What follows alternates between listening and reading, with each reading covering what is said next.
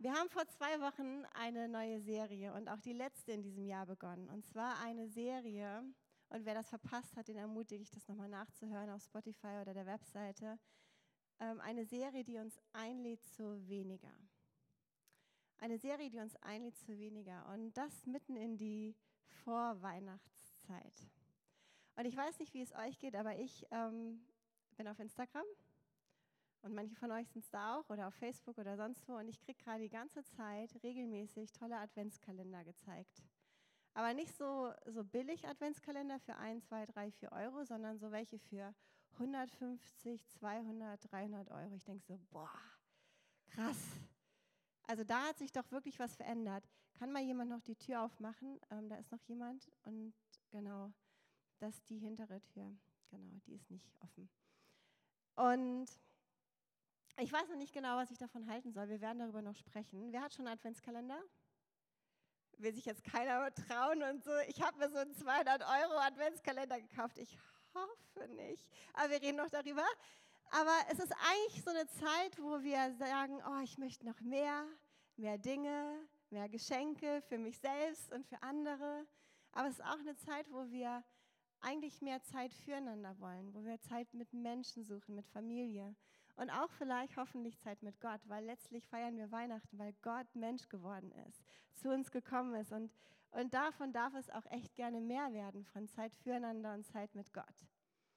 Aber wenn wir auf Jesus schauen und das Leben Jesu, dann war sein Leben voller Leben. Jesus Leben war voller Leben und gleichzeitig radikal entrümpelt.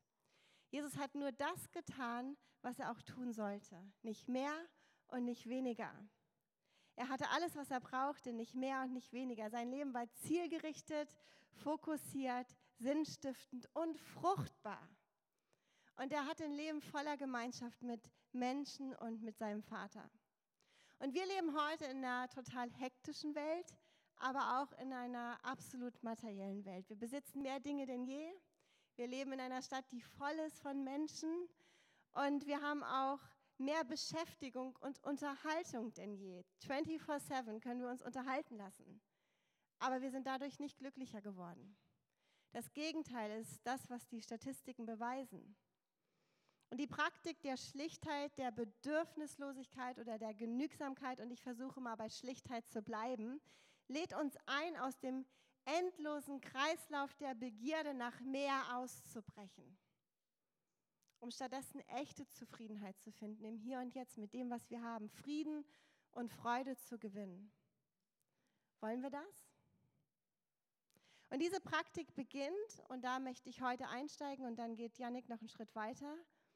Diese Praktik beginnt mit einem Selbstcheck unseres Herzens, wo wir uns fragen, wofür schlägt mein Herz eigentlich? Worum dreht sich mein Leben, meine Gedanken? Woran hängt mein Herz? Und Jesus bringt das auf den Punkt in Matthäus 6 und in Lukas 12 und er sagt, denn wo dein Reichtum ist, da ist auch dein Herz. Da, wo dein Schatz ist, da ist dein Herz. Darum dreht sich dein Leben. Das ist das, worauf du dich fokussierst. Wissen wir das, wo unser Herz dran hängt? Und das muss nicht unbedingt materielles sein, das können auch Menschen sein, das können auch andere Dinge sein. Und das Gegenteil von Schlichtheit, und das muss ich kurz erklären, das Gegenteil von Schlichtheit ist nicht Komplexität. Also schlicht einfach versus komplex und kompliziert. Das Gegenteil von Schlichtheit ist Oberflächlichkeit. Das Gegenteil von Genügsamkeit ist Willkürlichkeit. Das bedeutet, bei der Praktik der Schlichtheit geht es darum, echte Tiefe zu finden anstatt einer, auf einer ständigen Reise nach mehr zu sein, in dieser Blase der Oberflächlichkeit sich zu befinden. Es geht darum, einen Fokus zu finden, anstatt andauernd willkürlich dies und jenes zu tun und zu kaufen und abgelenkt zu sein vom Eigentlichen. Ein Herzenszustand, in dem wir nicht zerrissen sind auf verschiedene Dinge in unserem Leben und unsere Seele dies und jenes möchte tausende Wünsche und Sehnsüchte um uns herum, wo wir unser Herz nicht fokussiert bekommen. Und der Psalmist David bezeichnet diese Haltung als ein einfaches ungeteiltes Herz. Er schreibt es im Psalm 86 so, weise mir deinen Weg her. Ich möchte in Treue zu dir mein Leben führen. Und dann sagt er, richte mein Herz auf eines aus. Richte mein Herz auf eines aus. Lass es ungeteilt und einfach sein, deinem Namen in Ehrfurcht zu begegnen, Gott dich zu ehren. Und doch sieht das in unserem Leben und auch in meinem oft anders aus, oder? Wir sind hier, weil wir Gott lieben, die meisten zumindest von uns. Wir sind hier, weil wir Gott ähnlicher werden wollen, weil wir Jesus nachfolgen.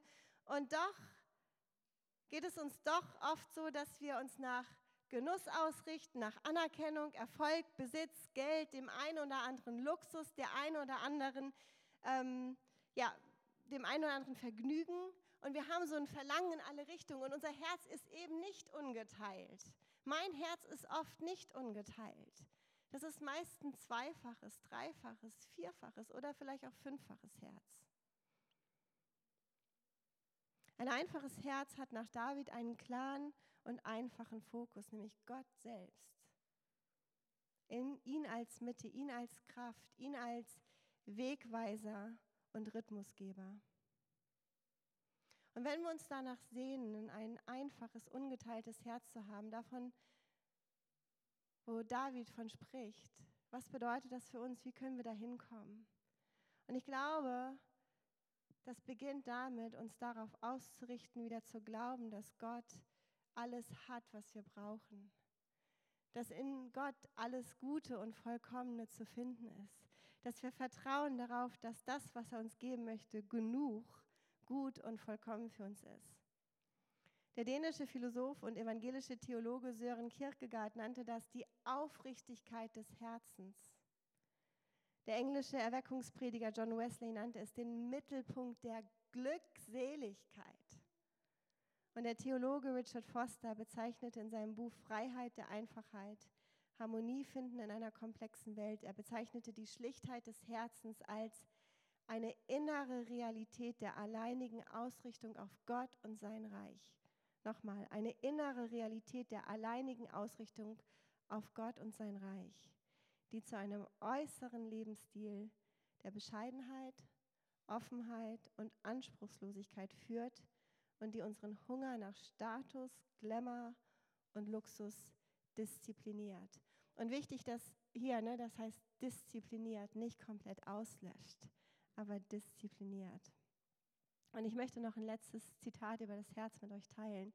Und das ist ein Satz, der ist mir vor anderthalb Jahren, gut anderthalb Jahren in die Hände gefallen, in einer kleinen Holzkirche in Dänemark auf einer Insel, ähm, auf einem Zettel, den ich dort gefunden habe. Und das ist der Satz vom Kirchenvater Augustinus aus dem vierten Jahrhundert. Unsere Herzen sind unruhig, bis sie in dir Ruhe finden. Unsere Herzen sind unruhig, bis sie in dir, Gott, zur Ruhe finden. Und oh, mich fordert dieser Satz so unglaublich heraus und ich meditiere darüber und ich denke darüber nach und ganz begriffen habe ich es noch nicht, aber ich wünsche mir diese Ruhe in Gott zu finden. Wie kommen wir dahin? Wie geht das überhaupt? Ist das überhaupt möglich? Und wenn, wollen wir das auch? Meine Erfahrung ist es in meinem Leben mit Gott, ist, dass je näher ich an ihm dran bin, der Frieden einfach zunimmt in meinem Herzen. Je näher ich an Gott bin, desto mehr bin ich im Hier und Jetzt mit den Menschen, die um mich herum sind.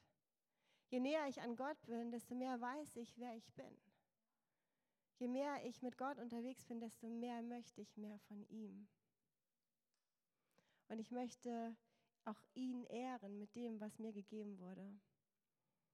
Und das passiert, indem wir unsere eigene Aufmerksamkeit für Gottes Gegenwart schulen und versuchen, das eigene Herz mit Gottes Herz möglichst oft und regelmäßig in Berührung zu bringen. Und es gibt verschiedene Mittel und Wege damit. Also es sind alles nur Mittel und Wege, es sind Mittel zum Zweck. Ne? Also das sind einige davon. Und zwar, nächste Folie vielleicht, da stehen die drauf. Und ich habe dir schon oft gesagt, wir haben schon drüber gesprochen, das ist Gebet. Gebet ist ein Weg, um mit Gott in Verbindung zu gehen, mit ihm zu sprechen. Ähm, und vielleicht auch einfach mal innezuhalten, in die Stille zu gehen und zu sagen, okay Gott, jetzt darfst du sprechen. Ich höre einfach zu, ich bin da. Ich habe diese Woche eine Kontemplation gemacht und da meinte der, ähm, der uns da durchgeführt hat, das Erste, was er gesagt hat, ich bin da und Gott ist da. Und dann waren wir still. Und dann haben wir zugehört, was Gott gerade sagen möchte. Und es war so wohltönend für die Seele. Das ist in sein Wort zu schauen und, und zu gucken, was er über uns aussagt. Und wenn dir die Bibel ähm, schwierig kommt, dann liest doch einfach erstmal die Evangelien. Da steht so viel drin, was Jesus gesagt hat. Und, und Jesus ähm, ist auf diese Welt gekommen, um den Vater zu offenbaren. Und dann frag doch einfach Gott regelmäßig und täglich, was möchtest du, dass ich heute tun oder sagen möchte? Und vielleicht habt ihr das bei Hannah schon gesehen, das Grell ist nämlich ganz schön grell pink. Yep. Wir haben seit einer Weile, seit ein paar Wochen wieder dieses Band und das ist total oldschool und das kennen vielleicht manche nicht. Ähm, das ist aus den 90ern und da steht WWJD drauf, das steht für What Would Jesus Do? Und ich wollte das eigentlich euch nächstes Jahr schenken, weil das ein Jahresthema für nächstes Jahr ist, ähm, tun, was Jesus tat, aber da bin ich überstimmt worden. Ich finde es immer noch cool, ich bin damit aufgewachsen, aber mich, für mich ist das eine Erinnerung. Je, wenn ich darauf gucke, weiß ich, Gott, was möchtest du gerade machen durch mich? Was möchtest du gerade sagen durch mich? Das erinnert mich einfach daran, dass Gott mit mir unterwegs ist. Okay, das sind Möglichkeiten. Ich war 2007, 2008 ähm, für zehn Monate in Neuseeland. War, war schon irgendjemand in Neuseeland? Wer ist da hingekommen? Ja, also ich weiß, es ist das zweiteste Land, wo man hinfliegen kann. Und es gab einen Grund, warum ich da hingeflogen bin, so weit weg von zu Hause. Und das war nicht, dieses wunderschöne Land zu bereisen. Neuseeland hat so unglaubliche Touristenspots. Also ich meine, das, da kann man ein gutes Jahr durch und wunderschöne Sachen sehen. Und ich habe fast nichts von diesem Land gesehen. Ich war die meiste Zeit in Auckland. Ich bin einmal kurz gereist, ein paar Sachen, aber wirklich nicht viel. Aber ich wusste, dass ich in dieser Zeit zu einem bestimmten Grund dort war. Ich musste mein Herz neu ähm, mit Gott in Einklang bringen. Ich wusste, in, in meinem Herzen waren Dinge, die bereinigt werden mussten. Ich wusste, dass ich neue Klarheit und Fokus brauchte, was danach für mich dran ist. Ob ich nach Deutschland zurückgehe, eigentlich wollte ich nach Deutschland zurückgehen. Ich bin dann drei Jahre in Australien geblieben, habe dort meinen Mann kennengelernt. Alles hat sich verändert. Deswegen stehe ich heute hier. Und wenn ich diesen Fokus nicht gehabt hätte in Neuseeland, dass ich wusste, Gott will diese Zeit mit mir haben, dann hätte ich die Menschen nicht kennengelernt, so wie ich sie kennengelernt habe. Dann hätte ich diese Kirche nicht so erlebt, wie ich sie erlebt habe. Und und ich bin so dankbar rückblickend für diese Zeit, auch wenn ich so wenig von Neuseeland gesehen habe. Und das werde ich irgendwann mit meinem Mann in den 60ern oder so nachholen. Und so, wenn die Kinder noch, vielleicht, wenn das dann noch geht. Aber ich finde, Berlin kann so wie Neuseeland für uns sein. Berlin ist eine Stadt, wo man ständig auf irgendeine Art und Weise abgelenkt ist. Man kann ständig was anderes machen, Tag und Nacht geht was. Diese Stadt kann dich in einer Endlosschleife von einer Sache zur nächsten führen, dass man nie irgendwo irgendwann mit irgendwem ankommt. In einer Stadt wie Berlin fokussiert, schlicht und einfach und zufrieden zu leben, ist richtig, richtig schwierig. Und ich möchte uns ermutigen, da mal so ein paar Fragen zu stellen an euch selbst und vielleicht auch ins Gespräch zu kommen mit jemandem aus unserer Kirche. Und ich habe euch so ein Dreieck mitgebracht.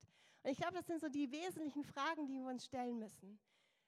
Und am besten eben mit Gott zusammen. Und das ist die erste eben, wer bin ich? Was ist meine Identität? Was sagt Gott über mich aus? Wie sieht er mich? Die Identität zu finden, das ist so der Ankerpunkt dessen, wovon ich dann ausgehe. Und das Zweite ist zu fragen, so Gott, was hast du in mich hineingelegt? Was ist meine Gabe und meine Berufung in der Zeit, wo ich stehe? Was soll ich gerade machen? Weil du kannst hier von Job zu Job zu Job zu Job hüpfen. Es gibt genug Startups in Berlin und Möglichkeiten. Alles geht. Aber wirklich zu fragen, Gott, was möchtest du gerade mit mir tun? In der Zeit, wo ich bin. Und was nicht ähnlich wichtig ist, ist zu fragen, Gott, und mit welchen Menschen möchtest du, dass ich unterwegs bleibe? Weil ich meine, es gibt dreieinhalb Millionen Menschen oder plus, ich weiß nicht, wie viel es gerade sind, in Berlin und du kannst jeden Tag mit anderen Menschen unterwegs sein. Aber zu fragen, Gott, wo möchtest du, dass ich bin und bleibe, mit den Menschen unterwegs bin und sie richtig kennenlerne? Und, ähm, und auch in Bezug auf Kirchen. Es gibt zigtausend Kirchen in Berlin. Einen Ort zu finden, wo ich mit Menschen unterwegs bin, das gibt Fokus. Das gibt Klarheit und Gott damit einzubeziehen. Und vielleicht hast du es schon mal gemacht. Und vielleicht ist es dran für dich, das wieder zu tun in den nächsten Wochen. Aber wenn wir Gottes Sicht auf unser Herz mit einbeziehen, dann nähert sich unser Herz mit Gottes Herz. Ein Lebensstil, der sich durch Schlichtheit und Fokus auf Gott auszeichnet, beginnt im Herzen und äußert sich unter anderem im Umgang mit unseren Worten und im Gebrauch unserer Sprache. Und dazu wird Janik gleich noch was sagen. Er äußert sich in unserem Konsum von Dingen, dem Gebrauch von Essen und Kleidung, dem Maß an Genuss und Vergnügen in der Weihnachtszeit und nicht zuletzt in echter Zufriedenheit im Hier und Jetzt. Die Schlichtheit des Herzens fließt über in unser Zuhause, in unseren Zeitplan, in die Art und Weise, mit wem, wie und warum wir unser Leben mit Menschen verbinden. Und darüber, über die verschiedenen Teile wollen wir in den nächsten Wochen noch reden und uns auch austauschen und ins Gespräch kommen. Hier im Gottesdienst, aber auch in den Kleingruppen. Und wenn du einen Satz von mir heute mitnehmen kannst, einen Satz, dann ist das dieser hier. Worauf du dein Herz ausrichtest, wird bestimmen, wer du wirst. Worauf du dein Herz ausrichtest, wird bestimmen, wer du wirst, mehr und mehr, im Guten wie im Schlechten. Mit Jesu Worten, da wo dein Reichtum, wo dein Schatz ist, da wird auch dein Herz sein. Also, woran hängt dein Herz? In diesem Moment gerade, was ist das Erste, was dir in den Kopf kommt, wenn du darüber nachdenkst. So. Und vielleicht ist es der Adventkalender, den ich gerade regelmäßig sehe auf Instagram. Nein, Schatz, ich brauche keinen. Ähm, aber für uns Fortgeschrittene, für die Menschen, die mit Jesus unterwegs sind, noch einen Schritt weiter. Hängt dein Herz auch an den Dingen, die auch Gott wichtig sind? Edwin hat es schon gesagt, wir waren letzte Woche auf einem, auf einem Retreat, auf der Gemeindefreizeit für ein Wochenende und Janek hat dort einen theologischen Stammtisch gemacht zum Thema Reich Gottes. Ich war gar nicht dabei, aber ich habe ein bisschen zugehört, was andere berichtet haben. Und weit gefasst ist Reich Gottes eigentlich das, wonach Gott sich für uns Menschen sehnt oder die Erfüllung von Gottes Willen auf dieser Erde. Das, was wir im Vater unser beten, wie im Himmel, so auch hier.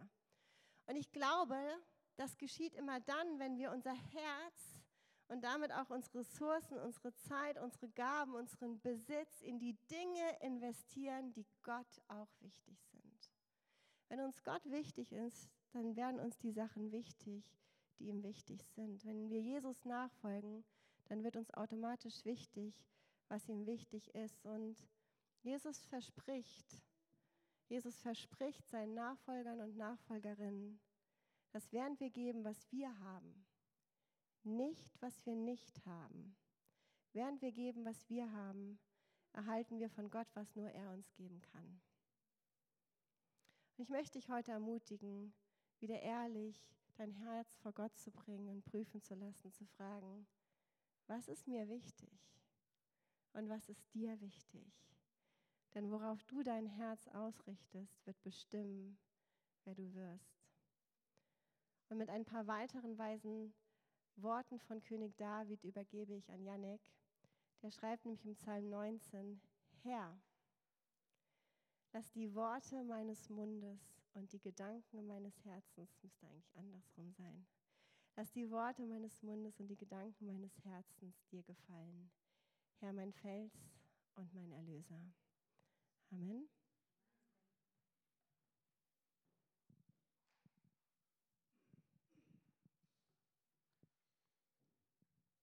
wie beim Sport.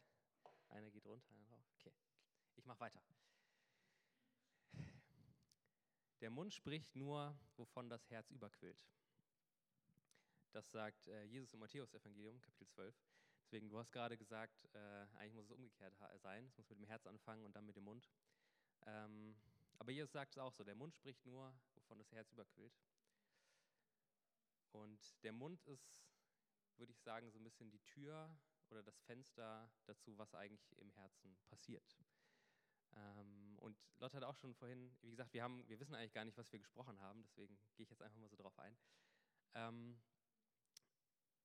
Lotte hat auch gesagt, wie wir das ähm, bewegen können, was, oder unser Herz bewegen können oder verändern können, ist im Gebet, ist im Zuhören auf Gott, ist darin, Gott Fragen zu stellen. Also es hat immer mit Kommunikation zu tun, mit Worten, mit dem Mund. Ähm, Und ich habe heute Morgen jetzt so viel gehört von Krankheiten und wer alles nicht da ist und äh, so viele, die irgendwie gerade ähm, ja, mit Krankheit zu kämpfen hatten. Ich selbst hat, war auch krank. Ich bin jetzt seit einer Woche wieder fit, aber so mit Anführungszeichen fit. Und mir war gerade richtig kalt und ich habe auch gemerkt, so, ach, irgendwie jetzt so Schlichtheit wäre jetzt genau das Richtige ähm, nach, einer, nach einer vollen Woche. Und ich musste auch so daran denken, dass ähm, im Hebräischen das Wort für Seele ist äh, Nefesh. Und äh, Nefesh bedeutet nicht nur Seele oder Luther übersetzt mit Seele, sondern es bedeutet auch Kehle. Also es ist der Hals. Und das ist der, der auch wehtut, wenn man krank ist oder der irgendwie rau ist oder der irgendwie, ähm, keine Ahnung, wo der Schleim hochkommt oder die Schwellungen anfangen. Und auf einmal merkt man so, okay, das geht gerade an meine Seele. Das ist irgend, irgendwas geht schief. Und durch den Hals äh, kommen auch die Worte nach oben. Ähm, durch den Hals zeigt sich, wo das Herz gerade ist.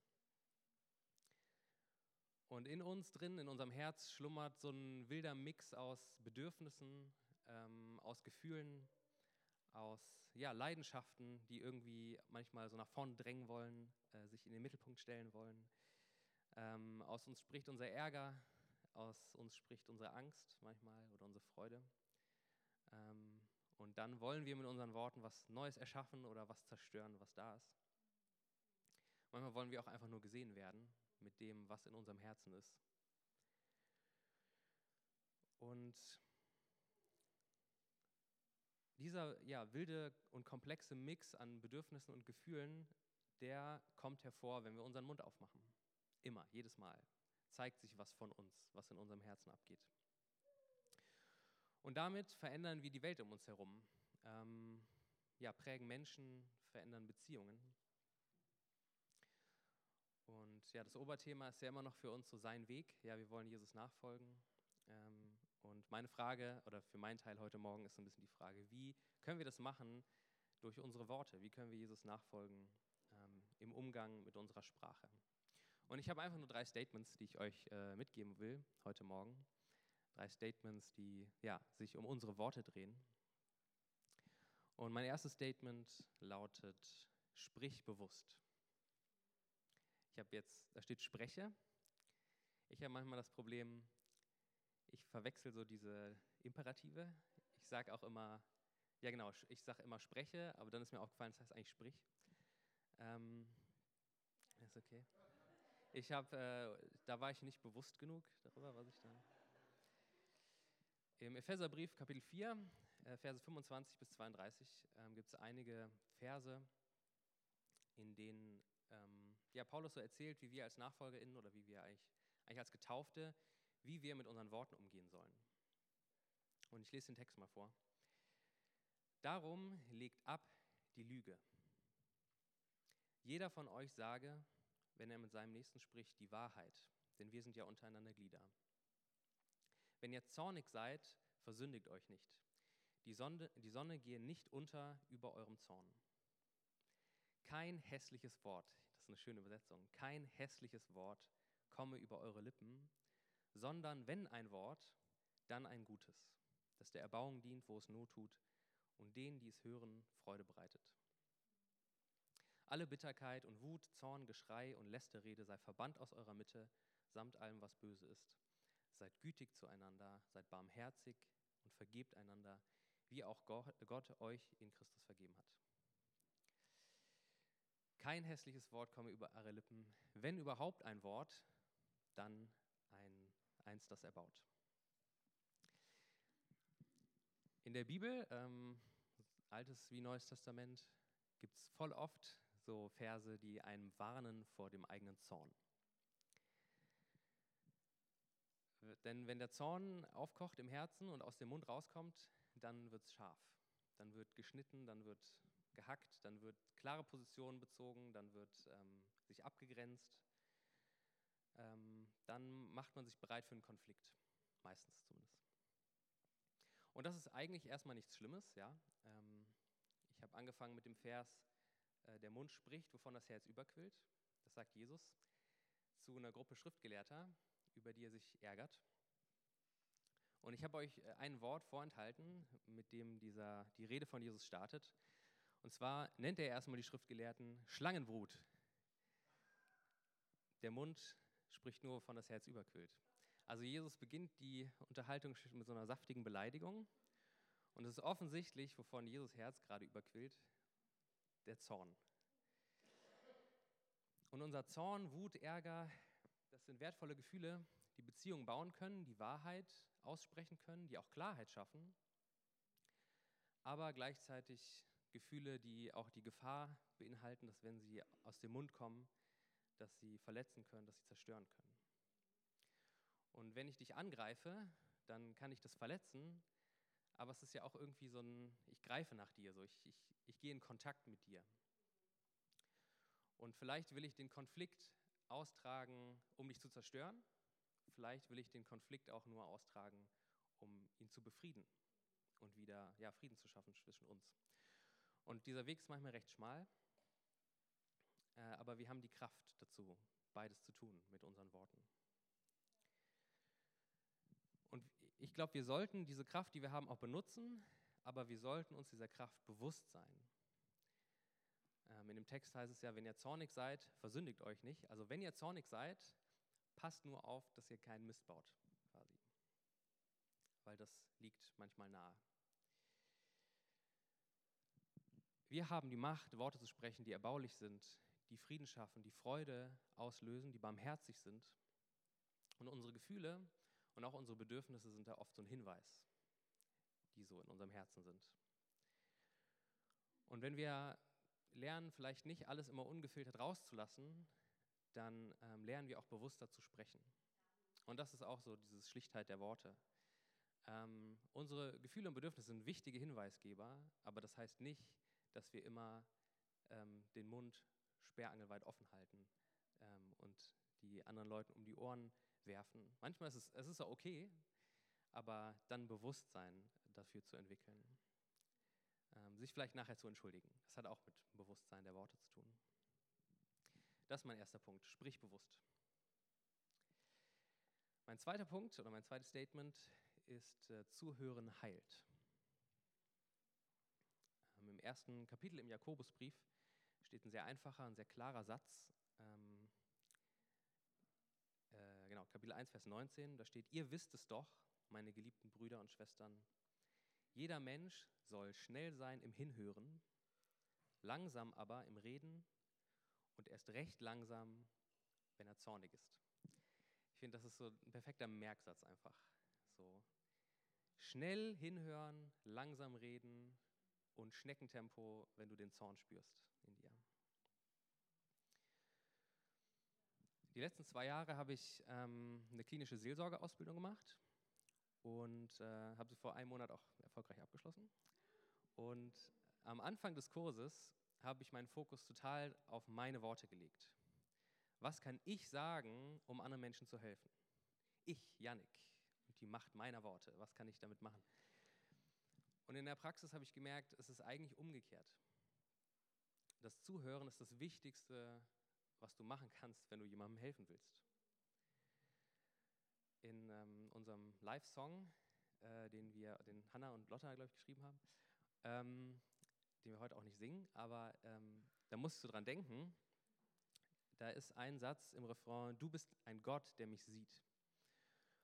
Und dieser ähm, Satz ist aus einem, ähm, ja, aus einem Bibeltext, in der eine Mutter, Hagar, mit ihrem Sohn Ismael ähm, in die Wüste flieht, weil sie der Unterdrückung entkommen will, die sie gerade ähm, erlebt in ihrem Leben. Und auf einmal begegnet ihr Gott. Und sie nennt Gott nach dieser Begegnung El Roi, das heißt Gott, der mich sieht. Und Hagar kehrt um. Hagar schlägt einen anderen Weg ein, einfach weil Gott sie gesehen hat. Sie wurde wahrgenommen. Gott hat ihre, ihren Schmerz gehört und deswegen oder dadurch hat er den Lauf der Dinge verändert.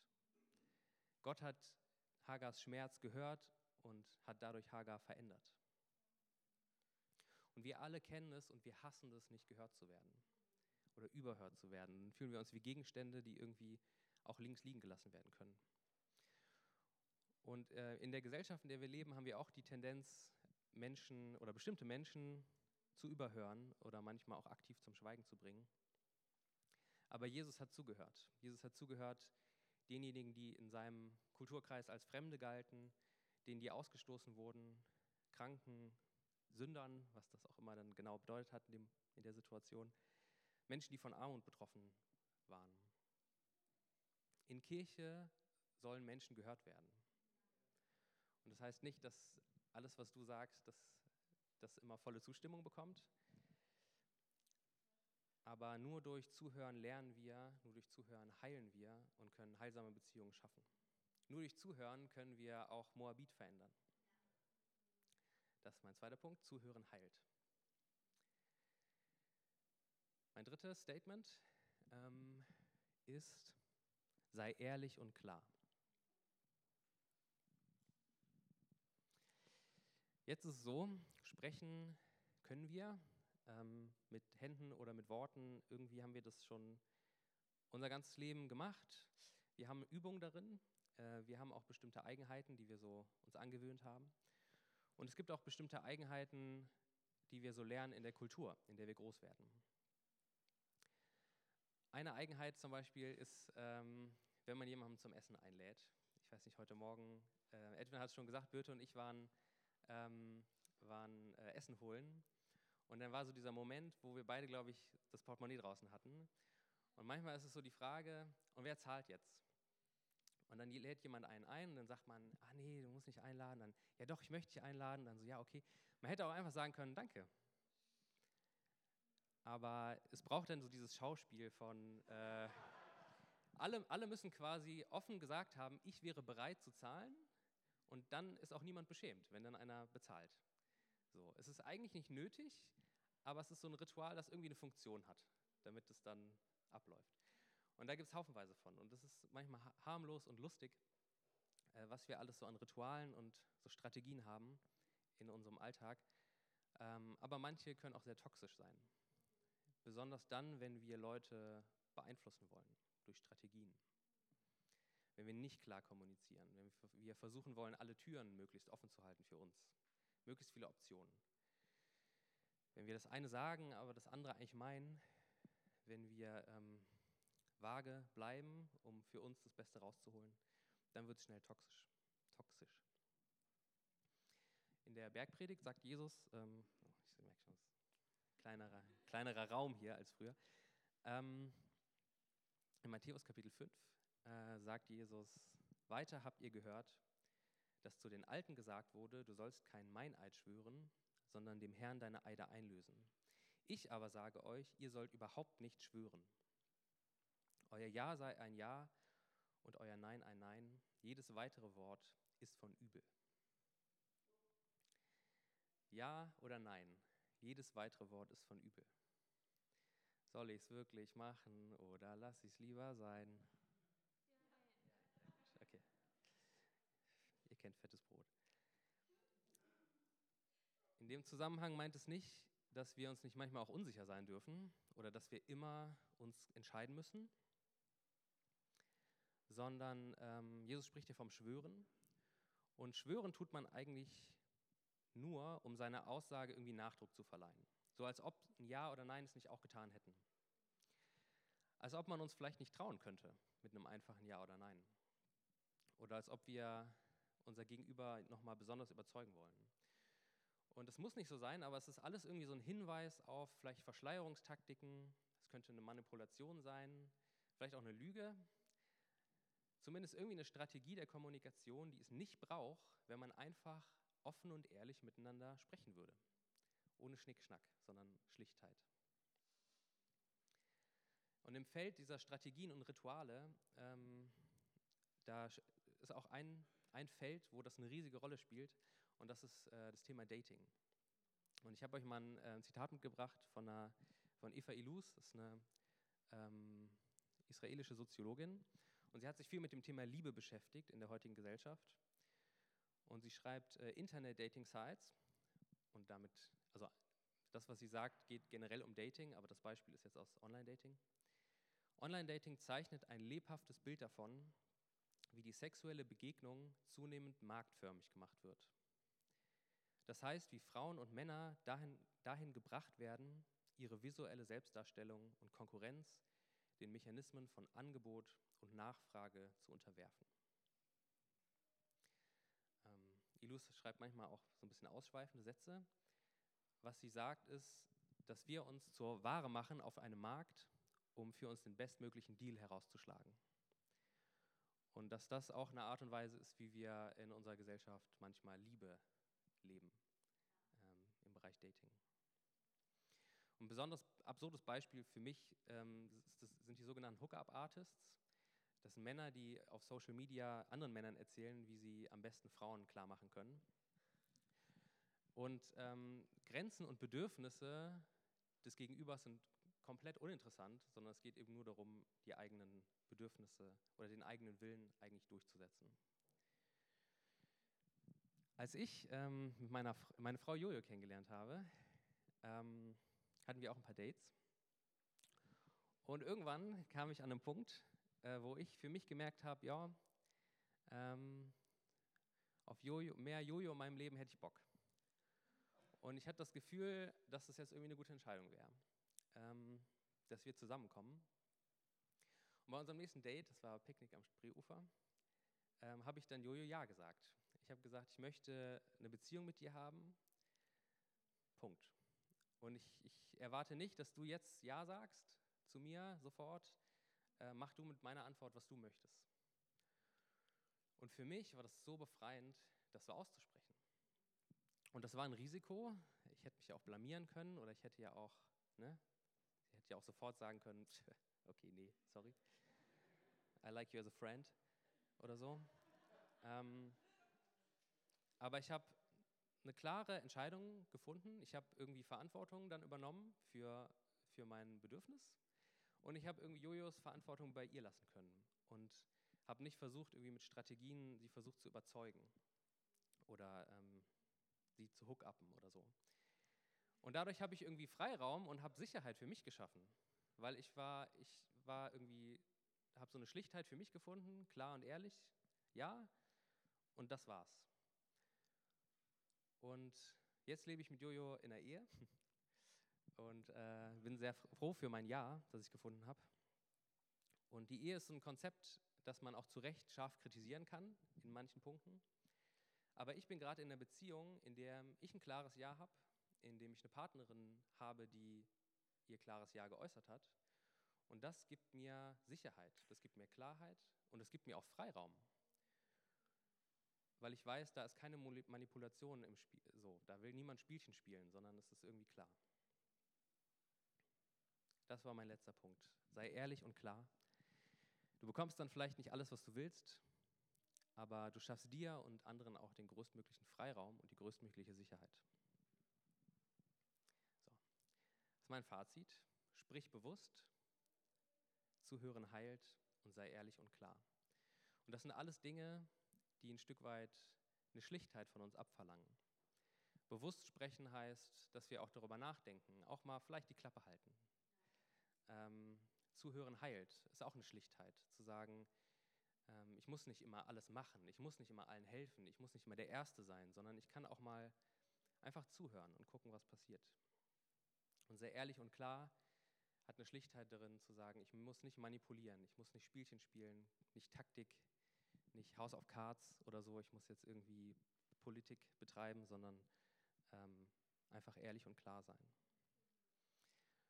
Was ist für dich dran? Wie willst du kommunizieren? Vielleicht äh, musst du mal eine Beichte ablegen bei irgendwem, musst dich äh, entschuldigen, Vielleicht ähm, ja, willst du auch mal jemandem deine Wut zeigen, die da ist. Äh, oder deine Angst. Ähm, oder jemanden kennenlernen. Die Person, die gerade neben dir sitzt, ist nämlich super interessant, ob du es glaubst oder nicht. Deine Worte äh, verändern den Lauf der Dinge. Amen. Ich will noch beten.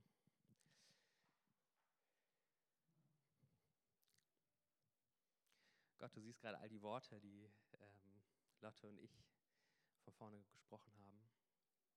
Und äh, du siehst, wie jeder Einzelne irgendwie was vielleicht in seinem Herzen gerade angestoßen wurde.